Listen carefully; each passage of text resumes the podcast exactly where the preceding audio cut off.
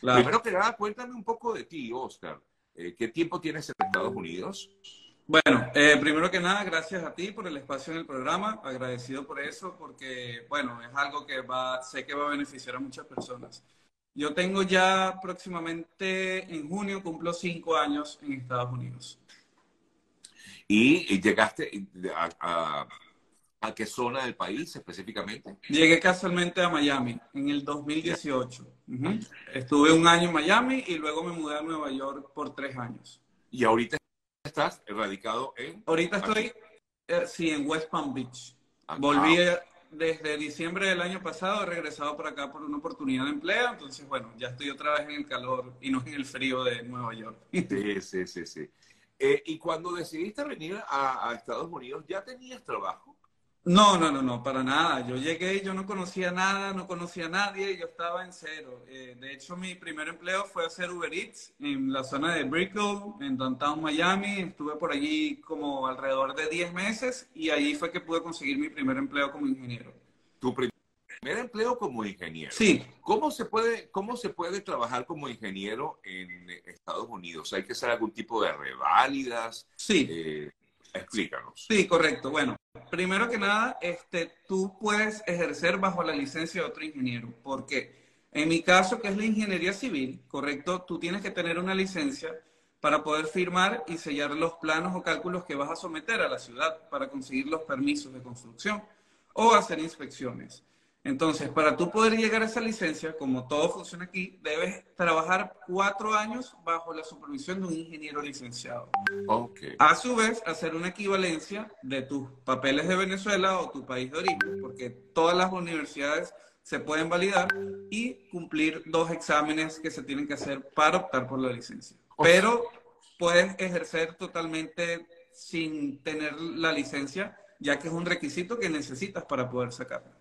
Claro, pero tienes que tener el aval, en todo caso, como tú bien dices, de un profesional que pueda trabajar aquí. Correcto, porque el día que vas a pedir tu licencia te ponen a llenar una hoja de, experiencia donde tienes que poner el nombre, el número de licencia y ese profesional debe validar que, bueno, sí, mira, él estuvo conmigo aquí, es verdad lo que él está diciendo y pone su firma y su sello. Así es. Ya. Ahora, eh, ¿cómo logras eh, o cómo se logra en todo caso tener contacto con este tipo de... Eso, es lo difícil. Eso es lo más soy difícil. ingeniero, pero no tengo ese contacto que de pronto tú tuviste, ¿no? Claro, claro. Bueno, en mi caso, la cosa es que yo me especializo en ingeniería estructural, que es todo lo que tiene que ver con diseños de edificios, estructuras, concreto, casas de madera, todo eso. Yo siempre estuve haciendo Uber y en Venezuela yo estudié mucho lo que era la ingeniería estructural. Y bueno, allá sabemos que no funciona como acá lo de los permisos. Y obviamente eso no era bien pagado allá. Pero yo lo estudiaba porque me gustaba y yo decía, bueno, algún día esto me va a servir, ¿no? Yo decía, algún día esto me va a tener que servir. Eh, cuando llego a Miami también hay mucha gente acá que te dice, no, que eso es imposible, que tienes que estudiar en el FIU, que mil cosas te dicen. Pero yo, yo seguía estudiando, inclusive cuando estaba en Miami, empecé un posgrado en la Católica, en la Católica de Caracas, porque tiene un posgrado online, y seguía haciendo mi Uber. Este, luego me conseguí con un amigo que me dice, oye, mira, hay un señor en North Miami que él me está buscando para yo trabajar allá, este, pero él estaba en Chile. Él me dice, yo no puedo ir porque mi esposa no tiene visa. Yo le voy a dar tu contacto y tú entrevístate conmigo. Entonces, él me dio contacto, el señor me llamó y yo fui el día de la entrevista y bueno, gracias a lo que yo, la preparación que yo tenía, pude conseguir el empleo. Porque ellos pueden entender que tú no tienes experiencia acá, pero al menos debes tener, de tener los conocimientos básicos para poder ejercer.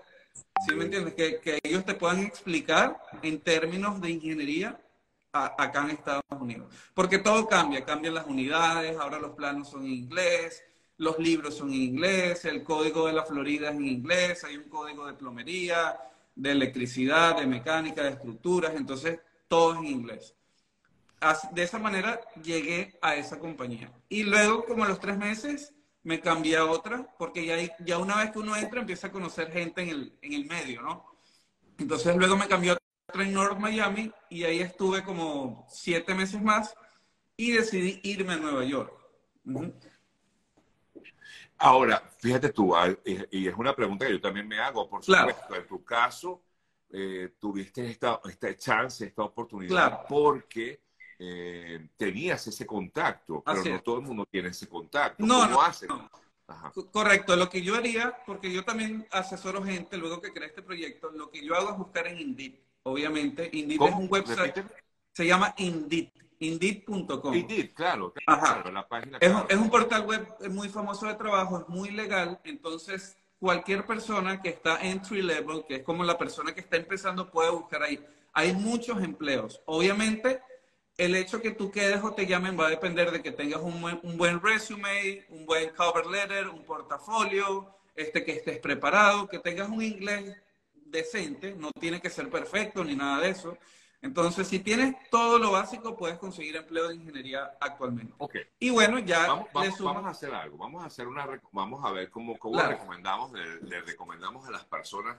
De pronto, mira, hay muchos profesionales, porque lo sabemos, sobre todo nuestros compatriotas, hay muchos profesionales que se vienen al país y claro, están ejerciendo otro tipo de funciones porque, bueno, es difícil conseguir en su área en particular.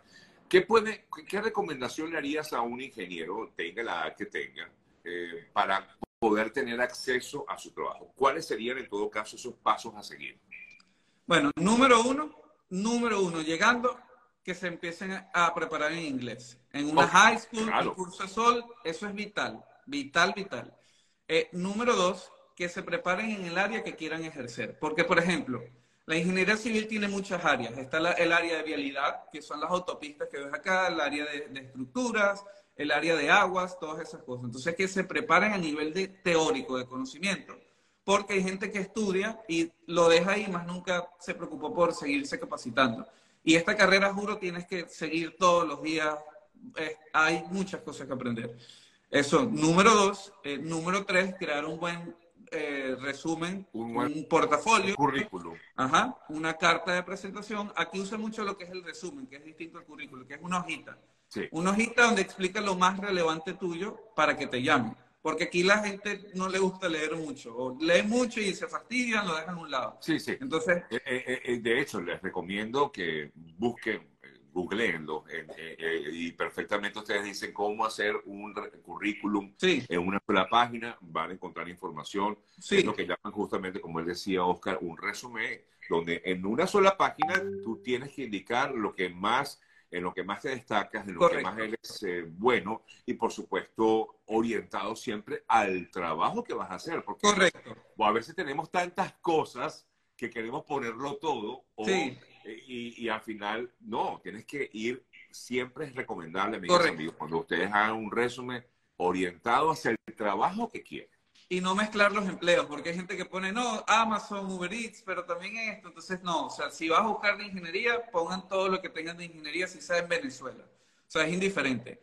Pueden usar canva.com, en canva.com hay templates totalmente gratuitos y ahí llenan sus cosas y hacen todo. Exactamente. Ok, el cuarto paso es... El cuarto paso, muy importante, tener los documentos al día. Al menos el permiso de trabajo y el Social Security. Claro. Sin eso es muy es muy difícil porque es una pregunta que me hacen mucho, oye, sin esto puedo conseguir empleo. Y le digo, mira, ni siquiera es culpa del empleador, porque cuando tú entras a una compañía, ellos tienen el formulario I-9 de inmigración, donde te toca poner todos tus datos y eso lo envían a inmigración para ver si tú estás legal para trabajar. O sea, eso ya ni siquiera depende del empleador, es una ley que ellos deben de cumplir. Entonces, como tal, serían esos cuatro pasos, prácticamente. No, no, no, y está, muy bien. Es que de hecho eso es, digamos, similar para cualquier carrera, no solamente para ingeniería. Así es, así es. Sí, sí, sí. Eh, deben hacerlo y es una recomendación que me encanta que en tu caso la hagas para que eh, todos aquellos que están buscando un trabajo y que son profesionales, pues traten de encontrar trabajo en su área.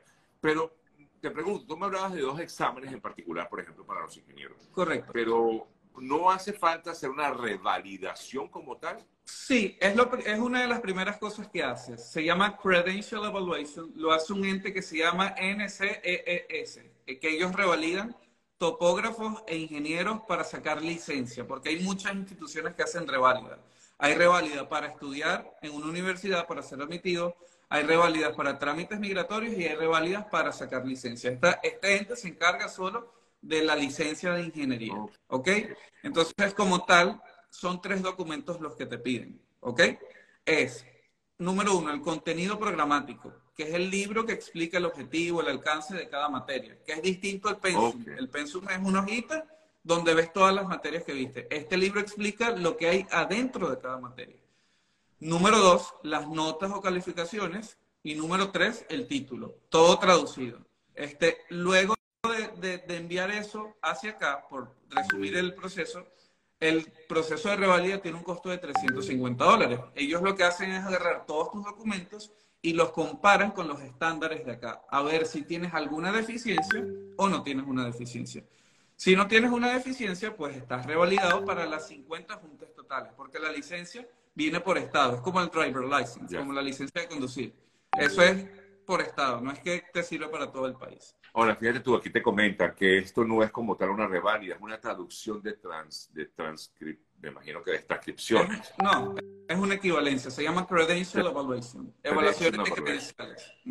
Dice alguien aquí, no hace falta tener la licencia o reválida para ingenieros, lo asegura, no sé. No, como te dije, tú puedes empezar a ejercer sin esto, pero obviamente cuando tú empiezas a tener la legalidad como ingeniero, se te abren las puertas, vas a tener más beneficios, más salario, empiezas a, a ir a otro escalón más alto. Ya.